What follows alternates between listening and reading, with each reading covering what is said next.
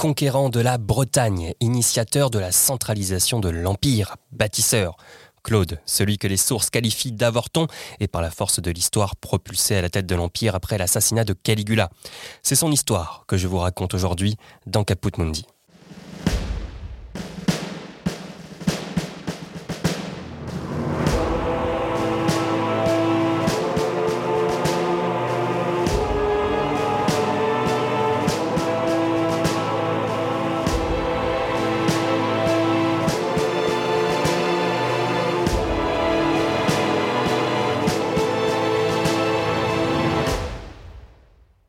C'est l'empereur que certains auraient voulu voir comme inattendu. Arrivé au pouvoir par un concours de circonstances, celle de l'assassinat de son neveu Caligula et de la fidélité des troupes de l'Empire pour les Julio-Claudiens et le sang de Germanicus.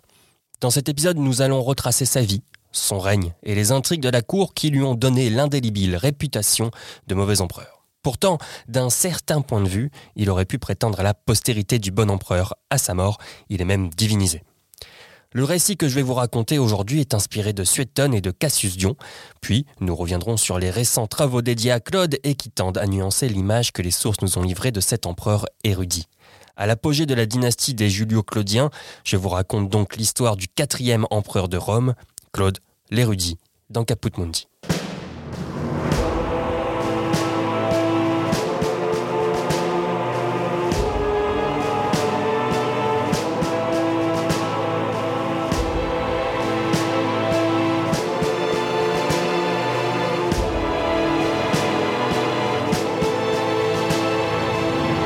Nous sommes le 24 janvier 41.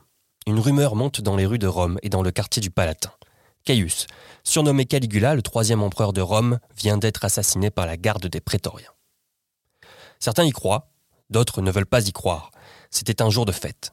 Caesonia, l'impératrice aussi, est assassinée, et Julia Drusilia, leur fille, unique, âgée de seulement un an, est écrasée contre un mur. C'est toute la cité qui est en train de sombrer dans l'anarchie. La cruauté, le pillage, dans le palais, des gardes prétoriens sont venus faire quelques pillages, quand l'un d'entre eux remarque quelqu'un dissimulé derrière une tapisserie dans une des galeries du palais. Claude était avec Caligula quelques minutes à peine avant son exécution. Dans le tumulte, il avait pris la fuite pour se cacher, de peur que les conjurés en aient aussi après lui. C'est ainsi que le soldat découvrit l'oncle de Caligula, tremblant derrière une tapisserie et mal caché qui blusait. À cet instant, Claude voit sa dernière heure arriver. C'est la fin de la dynastie. Femmes, enfants, Exilé, il n'y a plus que lui à Rome, et Caligula a entraîné la Domus Augusta dans la nuit. Imperator, lève-toi, dit alors le prétorien. Dans les rues de Rome, la garde des Germains, mercenaires au service personnel de la sécurité de l'empereur, initie les représailles contre la garde prétorienne. Le bain de sang est évité de justesse. Dans cette ambiance de guerre civile, Claude est conduit par la garde au camp où il est salué Imperator. Sur le Capitole, dans le temple de Jupiter, le Sénat se réunit en urgence. D'abord, la rumeur de la mort de Claude, le dernier représentant du sang de Germanicus, se fait entendre, puis la nouvelle de son acclamation par les troupes de Rome. Un débat stérile commence alors, pour une Respublica Libera ou pour un nouveau Principat. Il faut dire qu'on ne manque pas de candidats plus ou moins sérieux. Ceux qui pourraient prétendre à la magistrature suprême sont loin, aux bordures de l'Empire, et ne seront pas à Rome à temps pour calmer les ardeurs de l'armée. Le candidat le plus proche et le plus soutenu, c'est bel et bien Claude. Du point de vue du sang, Claude a tout ce qu'il faut. C'est un Claudie, fils de Drusus, le vainqueur des Germains, et le frère de Germanicus, le regretté général qui aurait dû succéder à Tibère. Par adoption, il est donc un Julio-Claudien.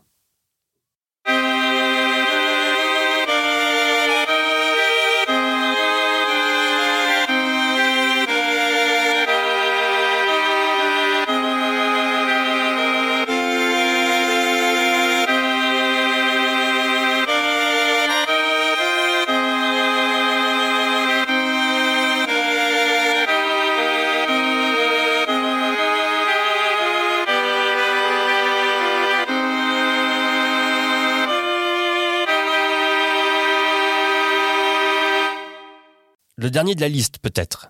Pendant son enfance, il n'est pas prioritaire dans la ligne de succession. Auguste, Tibère et même Germanicus, si nous suivons le plan de succession euh, du premier empereur, ont tous des descendants, et ce tout au long de l'enfance de Claude. Claude est un enfant pas comme les autres, chétif, handicapé, il a des difficultés à s'exprimer. abandonné par son père qui décède l'année suivant sa naissance, il n'est pas le plus regardé de la famille. Il ne montre aucune prédisposition à être un homme d'État. Il est considéré par sa mère comme une ombre d'homme, un avorton, une ébauche de la nature. Et lorsqu'elle voulait parler d'un imbécile, elle disait ⁇ Il est plus bête que mon fils Claude ⁇ Auguste lui-même a écrit à son sujet une lettre livrée par Suétone. Ma chère Livy, conformément à tes désirs, je me suis entretenu avec Tibère sur ce qu'il conviendrait de faire de ton petit-fils Tiberius au fait de Mars. Nous avons été d'avis deux qu'il fallait déterminer une fois pour toutes le plan à suivre à son égard. Car s'il est dans un état normal, pourquoi hésiterions-nous à le faire passer par les mêmes degrés d'honneur ou à passer son frère? Si au contraire, nous le trouvons incapable, si son esprit est aussi malade que son corps, ne nous exposons pas, ainsi que lui, aux railleries de ceux qui ont coutume de se moquer de tout. Nous serons toujours dans la perplexité si, sans avoir rien décidé d'avance, à chaque occasion, nous mettons en doute sa capacité d'exercer des magistratures. Quoi qu'il en soit, dans la conjoncture présente, je ne m'oppose point à ce qu'il s'occupe du festin des pontifes dans les fêtes de mars, pourvu qu'il accepte auprès de lui le fils de Sylvanus, son parent, qui l'empêchera de ne rien faire de ridicule ou de déplacé. Je n'approuve point qu'il assiste au jeu du cirque assis dans notre loge. Ainsi placé sur le devant, il serait exposé à tous les regards. Je ne suis point d'avis non plus pour qu'il aille sur le mont Albin, ni qu'il soit à Rome le jour des fêtes latines. En effet, pourquoi ne pas le charger du gouvernement de la ville, s'il est capable de suivre son frère sur le mont Albin? Voilà, ma chère Lévy, le parti définitif auquel je me suis arrêté, pour ne pas flotter sans cesse entre la crainte et l'espérance. Pendant son absence, j'inviterai tous les jours le jeune Tiberius à souper, afin qu'il ne mange pas toujours seul avec Sulpicius et Athénodore, ses précepteurs il n'entend rien du tout aux choses importantes. Cependant, lorsque son esprit n'est point égaré, on entrevoit la noblesse de son caractère. J'ai été charmé d'entendre discourir ton petit-fils Tiberius, et je ne reviens pas de ma surprise.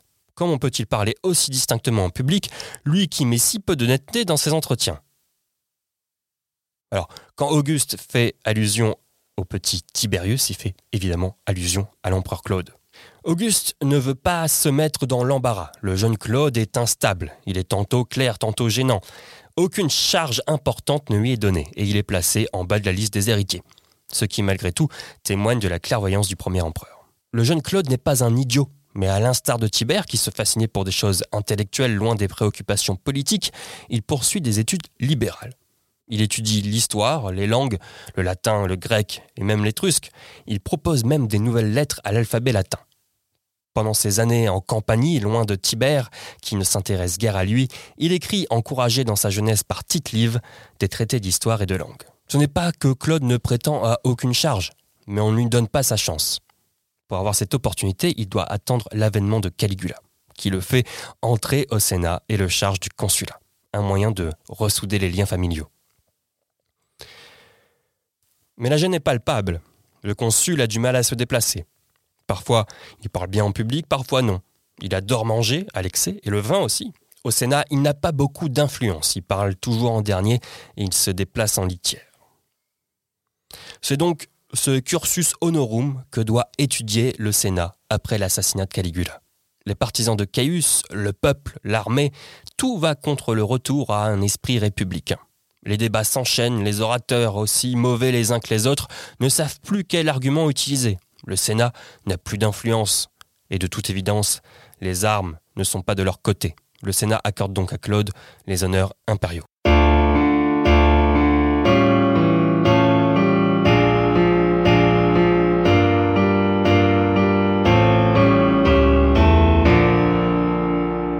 Les consuls jusque-là avaient envoyé entre autres personnages des tribuns du peuple pour défendre à Claude de ne rien faire et de demeurer soumis à l'autorité du peuple, du Sénat et des lois.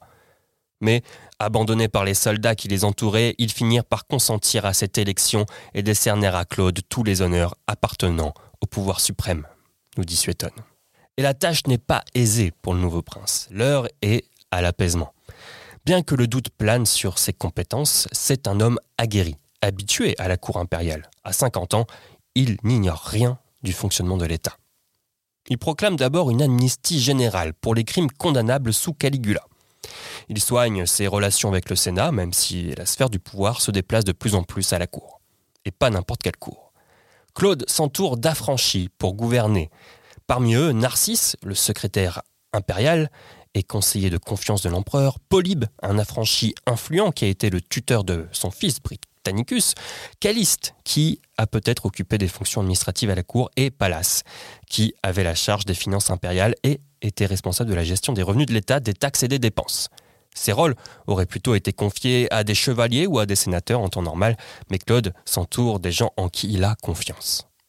Au sein de la cité où la paix est restaurée pour un temps, Claude travaille énormément. Toujours disponible et à l'écoute des citoyens, il bénéficie d'une certaine popularité. Il se prononce contre l'infamie de Caligula, il fait diviniser Livie, l'épouse d'Auguste, et entame des travaux d'envergure. Rome est une cité très peuplée. Il y a beaucoup plus de bouches à nourrir que de terres arables dans la région de Rome. Il fait donc agrandir le port d'Ostie en créant le port maritime de Portus, permettant aux bateaux venus d'Orient d'alimenter la ville en denrées alimentaires, et il fait construire deux aqueducs pour alimenter Rome en eau. Enfin, il élargit le Pomerium, la limite sacrée de Rome, incluant ainsi l'Aventin, symbolisant l'élargissement de l'Empire. Car Auguste avait recommandé à ses successeurs de ne pas agrandir les limites de l'Empire, ce dernier s'agrandit toujours. En 41, la Norique est annexée au nord de l'Empire, puis c'est au tour de la Lycie en 43, au sud de l'Anatolie. Mais surtout, la conquête dont rêvaient tous les généraux, la Bretagne. Il est de bon goût pour les anciens de se moquer de Claude et de sa conquête de la Bretagne. Mais là où avait dû renoncer Jules César et où avait échoué Caligula, Claude peut se targuer d'avoir été l'empereur qui a vu la Bretagne, au moins une petite partie, devenir romaine. Les légions étaient prêtes, depuis le temps de l'humiliation de Caligula. Parmi ces légions, on retrouve la Legio Due Augusta, commandée par un certain Vespasien, dont nous reparlerons dans Caput Mundi. Mais c'est Aulus Plotus qui prend la tête des opérations générales. L'île de Bretagne nourrit tous les fantasmes des Romains. C'est le bout du monde, littéralement, une terre sauvage. Il faut traverser la marée Britannicum et ses dangers. L'expédition a débuté par un débarquement massif sur les côtes de Bretagne.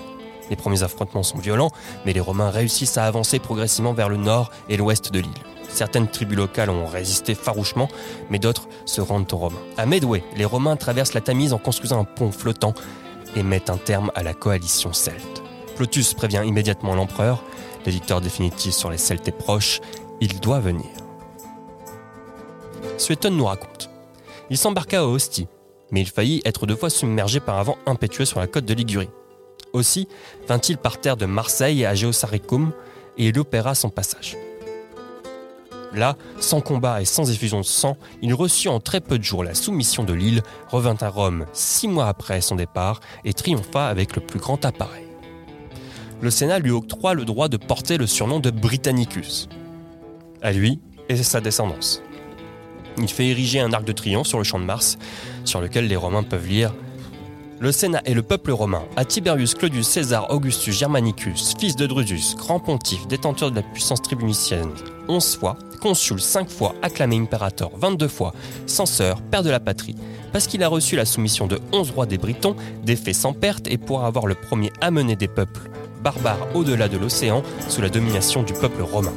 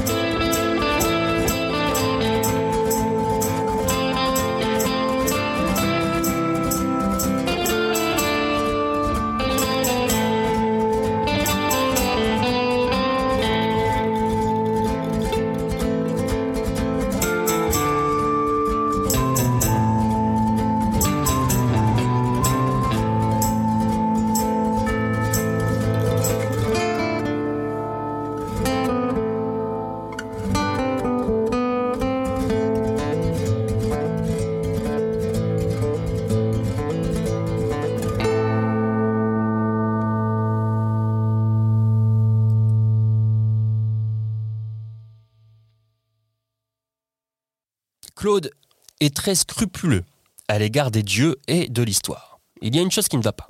Auguste s'est trompé. Il a célébré les jeux séculaires beaucoup trop tôt, même si ce dernier prétendait au contraire qu'ils avaient été célébrés trop tard. Quand le crieur public annonça que les citoyens assisteront à des jeux que personne n'a jamais vus et que personne ne verra plus jamais, ce fut l'hilarité générale. Car bien que généreux, beaucoup de citoyens avaient vu dans leur vie les jeux séculaires, et la formule, au lieu de faire grand bruit, n'avait plus le sens espéré. C'est-à-dire qu'au-delà du scrupule religieux, Claude aime les jeux. Toujours dans le souci de donner à Rome un approvisionnement sûr en blé, il décida de faire assécher le lac Fucin non loin de Rome, afin de gagner un peu plus de terre arable. Avant de siphonner le lac, il décide de faire donner une nomaki, un spectacle de bataille navale grandiose. Avant le combat, comme il est de coutume maintenant, les gladiateurs le saluent. Salut à l'empereur, nous te saluons avant de mourir. Ce à quoi Claude répond naïvement Salut à vous. Les guerriers sont donc convaincus d'avoir obtenu une grâce et refusent de combattre. Il faut attendre plusieurs heures pour pouvoir enfin voir l'exécution. Derrière le ridicule apparent de l'empereur se distinguent des décisions importantes. Tous les ans, au milieu de l'été, se réunissait sur la colline de Fourvière, dans l'actuel Lyon, le Conseil des Trois Gaules. Une soixantaine de chefs gaulois se retrouvaient pour rendre un culte à l'Empire et formuler des vœux à l'empereur. Claude, natif de Lugdunum, n'est pas insensible à la cause des notables gaulois. Lors de l'Assemblée de l'an 48, il promit aux notables gaulois d'étendre le sens sénatorial à la Gaule chevelue rappelant la longue histoire qui lie les destins des Gaules et de Rome, des combats, des conquêtes, mais aussi louer maintenant un siècle de paix. Quelques années avant le début de son règne, Claude a pris en troisième noce Messaline pour épouse. Ils ont un fils surnommé Britannicus. Messaline n'a pas bonne réputation. Elle est connue pour avoir beaucoup d'influence sur son mari, mais aussi pour ses adultères.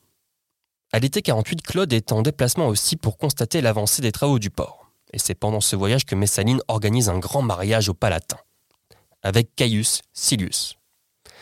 Trahi par Narcisse, Messaline tente de se suicider, mais elle est finalement tuée par un soldat. Peu de temps après, alors qu'il avait juré de ne plus prendre de femme, il épousa sa nièce, Agrippine, sœur de Caligula et mère de Néron, qu'elle parvint à faire adopter par Claude.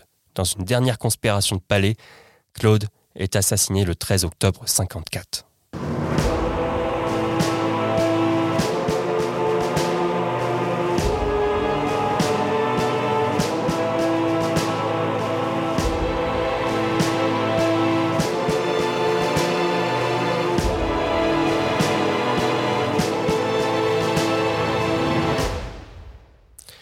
Voilà, c'était l'histoire du règne de Claude, ce quatrième empereur de Rome. Une histoire un peu particulière puisque Claude a une personnalité multiple, un érudit, un bon empereur, un esclave de ses pulsions, de ses émotions, son amour pour les femmes, son amour pour le vin, pour la nourriture, pour les jeux, son handicap physique, a priori pas mental, tout ça nous donne un règne un peu particulier à analyser.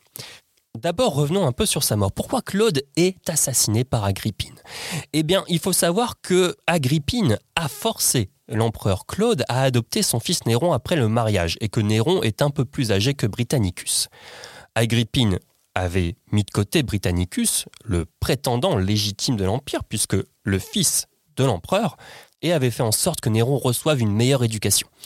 Il a notamment pour maître Sénèque si Agrippine décide de faire assassiner Claude, c'est parce que son règne est un peu en déclin peut-être, mais surtout que Claude commence à se lasser de sa dernière épouse et pense réellement à faire monter Britannicus sur le trône. Car pour l'instant, l'héritier désigné, c'est bien Néron. Tout ça nous plonge dans une ambiance de cour, une ambiance de cour qui est très bien relayée par l'historienne Anne-Claire Michel dans son ouvrage La cour sous l'empereur Claude, les enjeux d'un lieu de pouvoir, qui nous permet de, comprendre en fait comment s'organiser cette cour. Il y a un lieu, le Palatin, tout le quartier du Palatin, mais surtout il y a des gens. Et à partir du moment où Claude est arrivé au pouvoir, il y a beaucoup d'affranchis. Il y en avait déjà avant, mais cette fois, Claude s'entoure de vraiment beaucoup, beaucoup d'affranchis qui sont des gens très intelligents et qui vont prendre des très hautes responsabilités à l'Empire, ce qui ne plaît pas du tout aux sénateurs, à qui normalement on donne tous ces postes, notamment la responsabilité de conseiller l'empereur.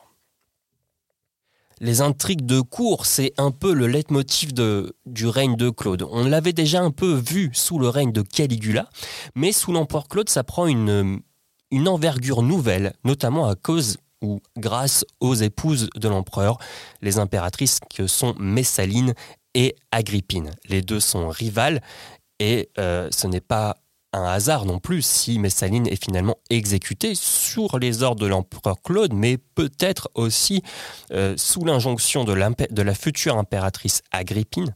Et en fait, ce qu'on constate, c'est que ces deux femmes, ce qu'elles veulent, c'est le pouvoir suprême, quelque chose qui est de droit a priori impossible, puisqu'on ne peut pas donner la magistrature suprême à une femme, elles n'y ont pas, ont pas accès, mais elles veulent ce pouvoir, elles veulent gouverner, elles veulent avoir de l'influence. Et cette influence va se jouer sur le rôle de l'empereur, Claude, mais aussi sur des hommes qu'elle pourrait euh, élever au rang euh, d'empereur. Mais Saline avait choisi un amant, mais Agrippine avait choisi son fils, Néron. Au-delà des intrigues de cour, Claude est connu pour ses conquêtes, puisque ça faisait un petit moment que l'Empire ne s'était pas agrandi. C'était les recommandations d'Auguste, en vérité, de ne pas étendre l'Empire au-delà. Ça venait euh, principalement de, l'échec euh, en Germanie, mais Caligula avait fait progresser, avait fait avancer les choses. il avait tenté la conquête de la Bretagne, évidemment.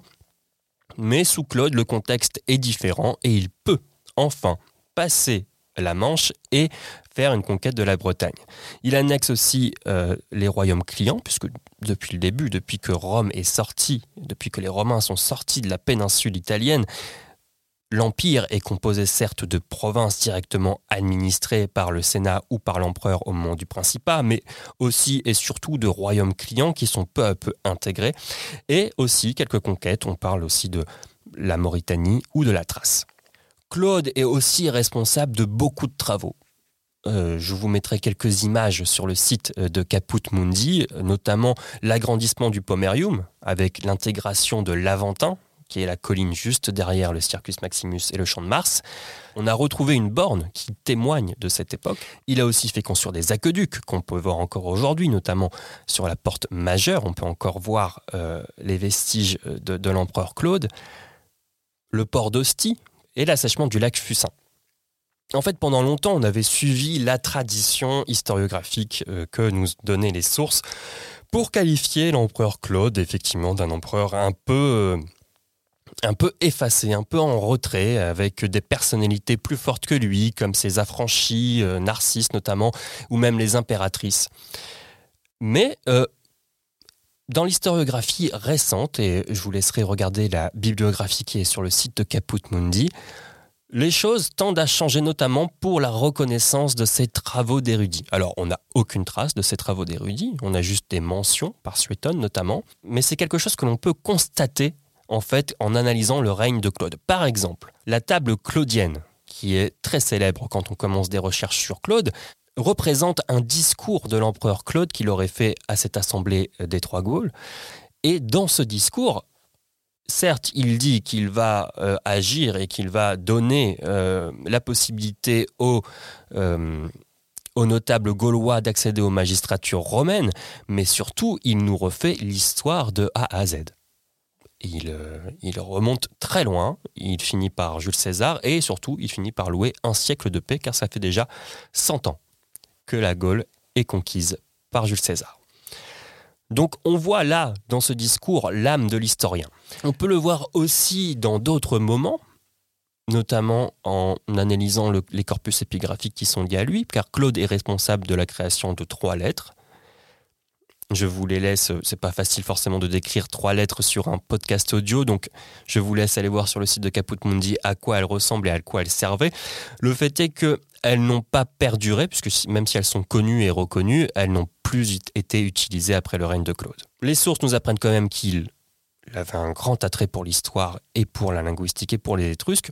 C'est à la mode de s'intéresser aux Étrusques à l'époque augustéenne, c'est pas nouveau, mais il s'y attache. Il avait commencé à écrire une histoire de Rome depuis la mort de César. Il avait écrit l'histoire des Tyréens, qui sont les Étrusques. Il avait écrit une histoire des Carthaginois. Il faisait régulièrement des apparitions au musée d'Alexandrie. Il a un fort attrait pour la culture. Et c'est là que les historiens qui nous sont contemporains, donc l'historiographie récente, a commencé à évoluer sur le regard qu'on posait sur Claude, qui n'était pas forcément un empereur faible, mais plutôt un érudit, un homme de l'ombre, quelqu'un qui va agir un peu timidement, mais qui est dans l'action. On le voit dans les sources quand on nous raconte que Claude est toujours présent, qu'il essaye de se rendre disponible, il est parfois même trop disponible à un tel point où il ne peut plus travailler. On peut aussi voir qu'il prend des décisions finalement tout à fait cohérentes avec le destin de l'Empire. Il ne prend aucune décision farfelue comparée aux décisions qu'avait pu avoir Caligula. En fait, il est peut-être un peu plus pragmatique. Cependant, il est très bien installé dans son siège de prince. Cette fois, avec l'échec du Sénat à proposer un successeur ou à revenir à un mode de gouvernement plus collégial dans l'aristocratie romaine, cette fois, c'est fini, le principat est bien lancé. Donc ça a poussé les historiens récents à euh, avoir un peu d'amitié pour cet empereur Claude qui aurait été historien, érudit, un, un savant, un lettré. C'est un écueil de penser que Claude n'était qu'un érudit. C'était surtout un prince de la dynastie des Julio-Claudiens et il avait plein euh, de défauts. Mais effectivement, les sources ont parfois euh, a raison euh, critiqué la carrière de Claude. Il n'a aucune magistrature à son actif à part un consulat de complaisance dans la première année du règne de Caligula. Sa conquête de la Bretagne n'est pas de son fait, il est juste venu acter la conquête.